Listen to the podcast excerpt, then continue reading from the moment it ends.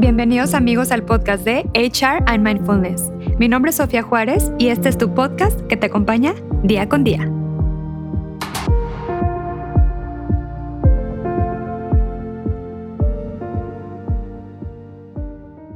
Hola amigos, bienvenidos a otro episodio más aquí en HR and Mindfulness. El día de hoy tenemos a una invitada muy muy especial. Es un honor para mí tenerla el día de hoy. Les platico un poquito acerca de su trayectoria. Ella es psicóloga clínica con maestría en psicología neuroeducativa. Ha cursado diversos diplomados y certificaciones en terapia familiar, mediación, desarrollo humano, intervención en trauma, atención a infancia y adolescencia y en situaciones de riesgo. Además, es psicoterapeuta certificada en terapia de juego por el Therapy Institute, Trabajó seis años en el DIF Nuevo León y tres años en DIF Monterrey. Colaboró como psicoterapeuta en el Instituto de Salud Mental del Estado de Nuevo León. Ha trabajado en proyectos junto con organizaciones como UNICEF y Save the Children, creando la guía para la familia e implementando programas para garantizar los derechos de infancia respectivamente. Con ustedes, Bárbara de la Garza. Bienvenida, Bárbara. Hola, Sofi. Gracias por invitarme. Qué gusto estar aquí. No, el gusto es mío de tenerte el día de hoy. La verdad es que muchas gracias también por este espacio y por haber venido. Gracias, muchas gracias. Bueno, ahora sí arrancando, platícanos un poquito, Bárbara, ¿cuál es el enfoque de terapia breve sistémico? Mira, cuando vamos a ver un paciente, hay que entender que tenemos objetivos o, cuando un paciente va a terapia, hay veces que tienen objetivos terapéuticos que tratar, puede tener objetivos de vida. Es decir, los objetivos terapéuticos son más a sanar patrones de conducta, infancia, temas de la ya y el entonces, ¿verdad? Que se siguen reflejando hoy, ¿verdad? Situaciones, ciclos que no ha cerrado, etc. Pero también en el objetivo de vida, es decir, en las cosas que están en el aquí y en el ahora, ¿verdad? Donde está participando, que no están funcionando o que entonces, generalmente pues tenemos un poquito de las dos, pero la terapia sistémica nace de hecho de la necesidad de que muchos en la década de los 50, muchos psiquiatras, psicólogos veían que con técnicas terapéuticas anteriores, ¿verdad? Los pacientes recaían y recaían y recaían, incluso empeoraban. Entonces dicen, oye, pues, ¿qué está pasando? Se dan cuenta que no nos estamos fijando en su sistema, en el aquí y en el ahora, en todo lo que está cerquita. Nos estamos yendo a la ya y el entonces, apuntando lejos cuando la bala es aquí, ¿verdad? Cerca. Entonces, de ahí nace todo el, todo el tema sistémico, de que veamos las cosas como un sistema, ¿verdad? ¿A qué sistema pertenece? A la escuela es un sistema, el trabajo es otro sistema, la familia es otro sistema. ¿Y qué pasa en ese sistema? Que las cosas no están funcionando bien. Y entonces de ahí, de esa idea, se empieza a construir toda la rama terapéutica sistémica. Perfecto. Oye, ¿y de dónde nace este enfoque?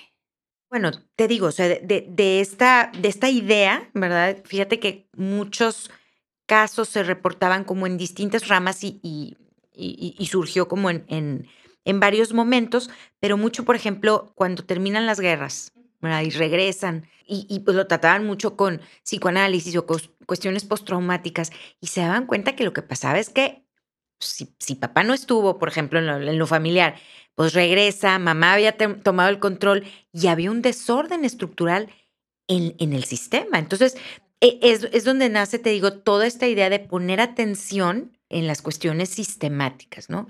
¿Y qué es eso?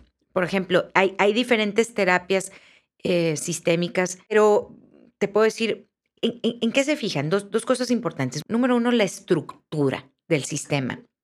Todos los sistemas pues, tienen una estructura, una jerarquía, ¿verdad? Diferentes subsistemas. Entonces, primero, si cada quien en el sistema, si está bien organizado, tú vas un, a, un trabajo, por ejemplo, y pues hay un jefe, una, una, dirección, una jefatura, una coordinación, hay reglas establecidas, ¿verdad? Y, cuando hay caos en el sistema justo es porque no está la estructura ni las reglas bien establecidas y bien claras. Nos vamos a lo familiar y lo mismo. En, en, el trabajo a veces es más fácil estructurarlo. La familia no. O sea, normalmente la terapia familiar sistémica es porque no tienen una estructura clara, ¿verdad?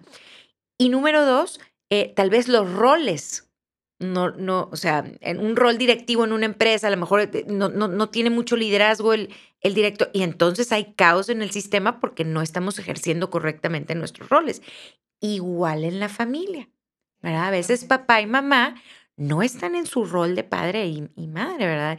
Y, y justo uno de los hijos sube al sistema parental e intenta tomar esos roles de padres y controlar. Y es en donde silenciosamente se empieza a hacer el caos en su sistema. O puede ser por, porque no asumen correctamente sus roles o porque no se ponen, delimitan bien eh, justo los límites, ¿no? O sea, no hay límites claros, no hay reglas claras. Entonces, parece sencillo, pero muchas veces el, la problemática está justo en ordenar las cosas del sistema. De entender muy bien el sistema. Eh, después empiezan a surgir todas estas terapias ya de, segunda y tercera generación de, eh, centradas en soluciones, en que buscan precisamente buscar conocer bien el sistema, entender los puntos de tropiezo del sistema y utilizar las fortalezas del sistema para sacar adelante eh, la problemática, ¿no? Y como tú bien dices, todo tiene que estar balanceado, ¿no? Claro. Súper importante eso. Claro, ¿verdad? Cuando eh, alguno de los miembros del sistema no esté ejerciendo su rol correcto, ¿qué pasa? Pues alguien sube a tomar ese rol y hay una sobrecarga. Alguien está tomando roles de más que no le corresponden. Por ejemplo, a un hijo no le corresponden las cuestiones de pareja de los padres. Pero muchas veces, pues la mamá agarra a la hija para su psicóloga y se desahoga con ella y entonces está rompiendo el sistema porque un hijo no puede, es emocionalmente demasiada carga para un hijo tomar ese rol, ¿no? Entonces, cuando hay esos desequilibrios o, el hijo es el juez entre las pleitos, los, las problemáticas, los conflictos entre papá y mamá, pues también, o sea, se, se desequilibra el sistema, alguien toma demasiados roles o incluso entre los padres eh, los roles de casa, ¿no? Tradicionalmente y en nuestra cultura la mujer toma más ese rol y entonces a veces está sobrecargado el sistema ¿verdad? para la mujer y no hay una distribución equitativa de roles en casa, entre papá y mamá, en, de crianza y de, o sea, todo lo toma la mamá y, muchas veces pues ya el control y, y es por eso que, que empieza mucho de los conflictos Em, de ese desorden ¿no? caótico. Oye, y ahora platícame, ¿cuál es el proceso de la terapia familiar breve centrada en soluciones? Ok. Bueno, realmente lo que buscan es hacer más tangible un proceso terapéutico. Un proceso terapéutico es muy subjetivo. Entonces, eh, por medio de algunas técnicas, por ejemplo, escalas, ¿verdad? Del 0 al 10, ¿qué tan, cómo te sientes hoy? ¿Cómo te gustaría sentirte? No, pues hoy me siento cuatro, bueno, y entonces ya, ya es más tangible ponerle un, un, avance a la terapia, decir, pues cuando esté en 10, ¿verdad? Eh, ya, ya, acabamos. Y si es cierto, puedo visualizar que cuando llegué aquí llegué en 4 y ya voy en 10. ¿no? O intenta hacerlo más tangible, intenta enfocarse más en, el, en la solución que en el problema porque muchas veces estamos hablando del problema, de lo que no funciona, de lo que no me gusta, de lo que quiero que cambie, pero pocas veces volteamos a ver lo que sí está bien y lo que sí hacemos bien como familia, nuestras fortalezas, y voltear a ver la solución. ¿verdad? Y hablamos del problema y ahora, ¿qué sigue? ¿Qué veo? Y, si la familia no lo ve, pues justo la, la chamba del terapeuta es ayudarles a que sí lo vean. Ahora, ojo, la terapia centrada en soluciones no solo es familiar también es personal, también es un proceso individual, no siempre tiene que ser familiar. O sea, entonces, igual cuando viene el individuo con un problema, pues ayudarle a, ver, ver sus fortalezas, descubrir puntos de tropiezo y hablar de la solución. Una pregunta común, por ejemplo, en la terapia centrada en soluciones con el tema familiar, es que pueden llegar hablando de un miembro de la familia, de un hijo, todo mal, todo lo que no funciona, todo lo que quisiera que cambie o las expectativas que tengo, ¿verdad? De que haga las cosas diferentes. Y una pregunta es como, bueno, hazme una lista de las cosas que no quisieras que cambien de tu hijo. Hazme una lista de sus lados fuertes. Y ahí es cuando los papás, ah, pues, no lo había pensado, porque ya estoy tan enfocado en lo que no funciona, en los cambios que quisiera hacer, que entonces ahí es donde eh, empiezan las funciones terapéuticas, es decir, déjame voltear lo que no me gustaría que cambie, los lados fuertes que tiene. Y justo esas fortalezas son las que vamos a utilizar, a capitalizar en la terapia para solucionar. Claro, y sobre todo también, como tú dices, enfocarnos en lo positivo, en lo que sí tenemos, en las fortalezas. Y bueno, realmente, como tú dices, poder realmente fortalecer esa, esa parte no positiva. Y entender, eh, pues, el, el, el problema que probablemente hay punto de tropiezo de que espero cosas de mi hijo que no van a suceder. ¿ah? O sea, en ese principio de realidad vamos a entender quién sí es y quién no es. ¿verdad? Como decía una colega, si, si es un conejo, ¿verdad? Y hace grandes saltos, pues no vamos a medir su capacidad de nado. O sea, claro. no va a nadar, pero vamos a seguir fortaleciendo tus, sus saltos, ¿verdad? Y que sean los mejores saltos, pero entender que probablemente no va a nadar. O sea, muchas veces nos, nos tropezamos en eso, que queremos algo que, que algún miembro de nuestra familia no lo es o incluso uno mismo, ¿no? Totalmente. Hacer consciente eh, las cosas que tenemos realmente como fortalezas y poder desarrollarlas, ¿no? Para poder brillar. Totalmente. Claro, y hacer un proceso de, de aceptación, ¿verdad? Claro. Yo siempre digo que, que lo ideal es que un terapeuta tenga varias herramientas y, y haga una combinación. O sea, lo, lo rico de la terapia es que tengamos como terapeutas varias herramientas y hagamos el traje a la medida según el caso y la situación que estamos viviendo y hagamos un poquito de todo. Yo no soy muy ortodoxa en las eh, metodologías, sino que sí me gusta pues, eh, hacerlo con, como con varias técnicas según lo que se, se requiera, ¿no? Según lo que el paciente necesite totalmente. Y creo que es muy importante ahorita, como tú bien comentas, los psicoterapeutas y psicólogos tener este enfoque integrativo, que sea dependiendo, ahora sí que el traje a tu medida. Ajá, exacto, ¿no? Ahora, como te digo, estas técnicas posmodernas y, y, eh, sobre todo la sistémica, está mucho en el aquí y en el ahora y, y, y, construyendo planes estratégicos al futuro. El pasado sí lo utilizamos, pero como referencia, no como residencia, ¿verdad? No nos quedamos tanto ahí como algunas otras eh, técnicas como la psicoanalista, etcétera, ¿no? Oye, Bárbara, ¿en qué momento o situaciones debemos acudir a terapia breve sistémica? O sea, que alguien diga, a ver, ¿en qué momento necesito ir exactamente con este enfoque? Cuando justo me dé cuenta que algo del aquí y el ahora no funciona o eh, lo recomiendo mucho en lo relacional. O sea, eh, cuando tiene que ver con, con mi relación con un miembro de la familia, con un colega del trabajo, con mi pareja, incluso en ese tipo de situaciones, creo que es muy, muy útil. Totalmente. Oye, ¿y cuánto tiempo dura aproximadamente este tratamiento?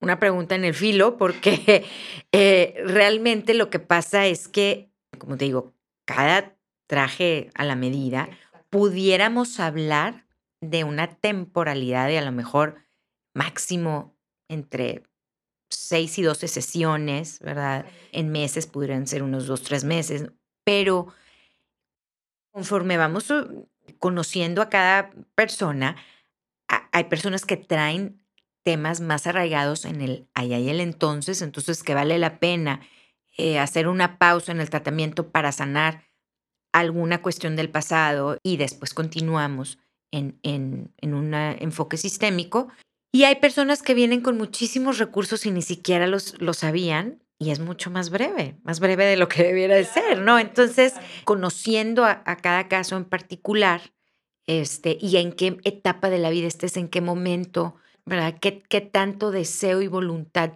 tengas para trabajar en ese momento, qué tan abierto estés para el cambio, va a depender del, del tiempo de la terapia.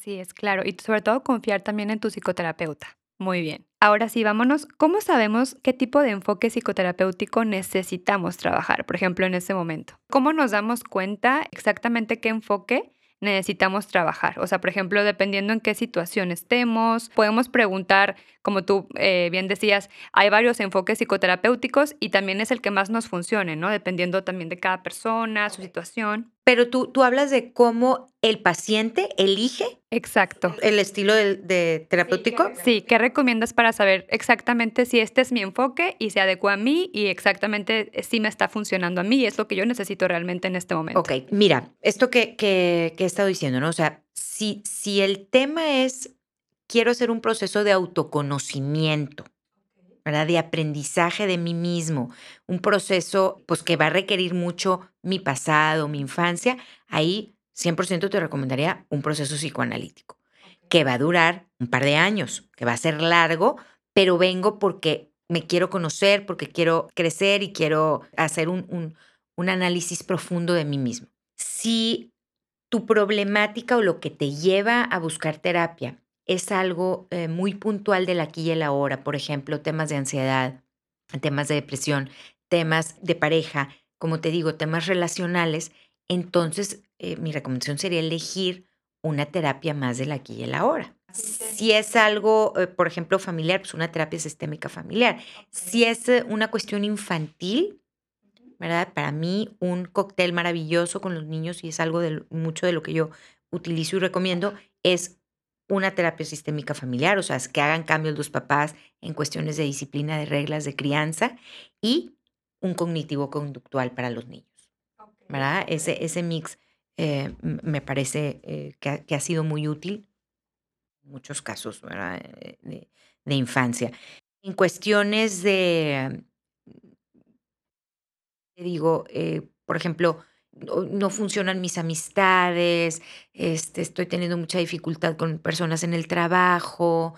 Eh, también recomiendo algo sistémico porque eh, es importante hacer acopio de los recursos que sí tengo y, y, voltear a ver y reconocer mis puntos de tropiezo constantes en las relaciones. O sea, voltear a ver el aquí y el ahora, qué es lo que está cerquita que no está funcionando. Muy bien, entonces dependiendo de cada situación y de cada, pues ahora sí, necesidad de cada paciente, podemos elegir el enfoque que más nos funcione, ¿verdad? Y también otra cosa, Bárbara, es muy importante hacer match con el psicoterapeuta, o sea, tener este vínculo, esta conexión. 100%. O sea, yo creo que un gran porcentaje del éxito terapéutico es esa transferencia que hubo inicial. O sea, me sentí en confianza, hice clic, confié en, en, en, lo que me decía, me hizo sentido, ¿verdad? Si ya hubo esa transferencia inicial y hay el deseo del paciente eh, del cambio, ya tenemos yo creo que la mitad del tratamiento ganado, ¿verdad? Ya es solo un 50 que vamos a trabajar en, en la intervención terapéutica y en la las herramientas propias de la terapia, pero si ya hay el deseo y voluntad de parte del paciente y la buena transferencia con el psicoterapeuta, ya estamos a la mitad. Ahora, yo siempre les pregunto a mis pacientes cuando ya han ido, o sea, me, me interesa explorar sus procesos terapéuticos anteriores y me interesa saber si hicieron una buena transferencia. Incluso siempre soy abierta en la primera sesión de decir, oye, ¿y por qué no regresas con ese terapeuta que ya hubo esa transferencia? ¿verdad? Porque si ya, si hubo ese buen momento, yo creo que es importante regresar con tu terapeuta, ¿no? Y, y, y, ya en muchos de los casos, no, pues es que se fue a vivir a otro país o este, ahorita ya no. Entonces, entonces, bueno, entiendo que empecemos un nuevo, pero si no es por, por otra causa, siempre recomiendo eh, regresar, ¿verdad? Porque cuando hay un cambio, es, es importante, eh, si, si, ya hubo ese, ese clic, seguir bajo esa inercia, ¿no? Claro, Con ese terapeuta. Claro, y más que nada porque el psicoterapeuta te va a motivar a salir adelante. O sea, eso es súper importante, que te motive la persona y que tú creas en la persona, ¿no? O sea, eso es de verdad, como tú bien comentas, ya más del 50% ganado. Totalmente. Muy bien, ahora, ¿cuáles son los beneficios tangibles que podemos ir viendo, por ejemplo, sesión tras sesión? Bueno, eh, pues el cambio. Yo siempre les digo, una terapia es como una clase de natación. ¿verdad? Aquí todo se va a acomodar, todo se va a hacer sentido, vas a, ¿verdad? Vas a entender, vas a tener conciencia, pero lo importante es que te eches al agua saliendo de la terapia. Entonces voy a practicar todos los cambios conscientes en, en, en, en este, ¿verdad? realmente haciendo este cambio de to, todo lo que hice en, en la terapia, en la vida. ¿verdad? Y entonces ahí, ahí les digo, eh, me interesa saber cómo esta clase de natación la pusiste en tu vida. Entonces, te vas a echar a la alberca y vas a empezarlo a hacer. Y ahí es cuando vas a notar, oye, antes me ahogaba y ahora pude cruzar toda la alberca. Y cuando regresas a terapia, me cuentas los, dónde tropezaste. Híjole, ¿sabes qué? Eh, para yo poder decir, oye, extiende tu brazo, eh, más patada, este, ¿verdad? ayudarte con la técnica en donde está fallando, pero vamos construyendo sesión tras sesión. Vas acompañado también. Y vas acompañado y te das cuenta como antes te ahogabas y ahora ya cruzas la alberca, incluso la cruzas dos, tres veces y ahora la mejoro mis tiempos hasta, hasta perfeccionar la técnica. Ya hasta que el psicoterapeuta ya te dé de alta. En ese momento que ella o él consideren que ya estás listo, ya puedes ahora sí que celebrar tu triunfo y bueno, llegar a la meta, ¿no? Sí, en, terapia incluso, este, pues las, de las primeras preguntas son el motivo de consulta y la expectativa. O sea, porque, porque estamos aquí, trabajamos sobre una meta ahí, por eso te digo, hacerlo intangible, tangible. Y muchas veces, Sofía, no tienen claro el motivo de consulta. O refiero a un motivo de consulta y a la mera hora me doy cuenta que ni siquiera era ese, ¿verdad? Pero por eso en, terapia centrada en soluciones utilizamos la famosa pregunta milagro. La vas formulando según el caso, pero algo así como, oye, y suponiendo que mágicamente y milagrosamente hoy en la noche te vas a dormir y ese problema se resuelve, ¿cómo te darías cuenta el otro día en tu vida? ¿Qué cambiaría? ¿Qué estaría diferente? Y entonces ahí obtienes, es muy rica esa pregunta, más o menos así, ¿no? Si tuviera una lámpara de ladino y todo se resolviera, ¿qué pasaría? Para ver qué visualizan como la solución, qué visualizas o qué expectativa hay sobre cuando ya todo esté bien. Y entonces ya construimos con más congruencia hacia ese punto. Y saber sobre todo el paciente que está buscando, qué hay detrás, como tú dices, de todo a lo mejor lo que él está pensando que era el problema, qué hay detrás, ¿no? O sea, realmente cuál es la raíz del problema. Y le ayudas a poner, por ejemplo, cuando viene esa respuesta, pues para empezar, si hay principio de realidad o no. A lo mejor es, es unas expectativas irreales que están fuera de, de, lo que vaya a suceder. Entonces le ayudas a construir una expectativa cuando se resuelve el problema, un principio de realidad, mucho más tangible y, para realmente poder llegar a ese punto. Bueno, aquí a la gente que nos está escuchando, eh, Bárbara, platícanos, ¿dónde te puede encontrar la gente en tus redes sociales? La gente que quiera asistir contigo, por favor. Ok, bueno, tengo Facebook, y me encuentras como Bárbara de la Garza, Bárbara, la primera A con acento. Y en Instagram estoy en psicóloga.bárbara.dlg. No soy muy activa en mis redes sociales, este, pero eh, pues sí, sí intento estar ahí al pendiente, ¿verdad? Oye, y ya por último, algunos libros que nos recomiendes acerca, por ejemplo, de la terapia breve sistémica o algunos libros que tú recomiendes en lo particular. Yo te diría, digo, ya son lecturas creo que muy técnicas, o sea, tal vez eh, para el, público en general, o sea, quien no sea psicólogo y todo, sean libros muy técnicos, pero quien estudia psicología o quien le gusta eh, aprender y empaparse de, de, de, estos temas, les recomiendo, por ejemplo, cualquier libro de Virginia Satir, de Steve Chaser, de Salvador Minuchin, de Frank Pittman. Ese tiene, tiene, un libro, Pittman, eh, increíble de eh, Familias en Crisis pero sí son cuestiones técnicas. Ya más para psicólogos. Eh, creo que sí, o sea, más de, más de técnica, más de eh, metodologías de intervención, etcétera, pero eh, esos, esos autores tienen bastantes libros interesantes. Ay, qué emoción, Bárbara. Pues me encantó tenerte en este episodio y bueno, chicos, vayan, síguenla si quieren una terapia. Ella ahora sí que los puede atender y de verdad te agradezco mucho este espacio. Igual y para la próxima hablamos de algún otro tema. Perfecto. Vale. Muchas gracias. Te agradezco mucho. Gracias. Me encantó estar aquí. Bye bye. Bye bye. Muchísimas gracias amigos por habernos acompañado en este espacio que es tu espacio. Nos vemos la próxima sesión privada en terapia. Gracias.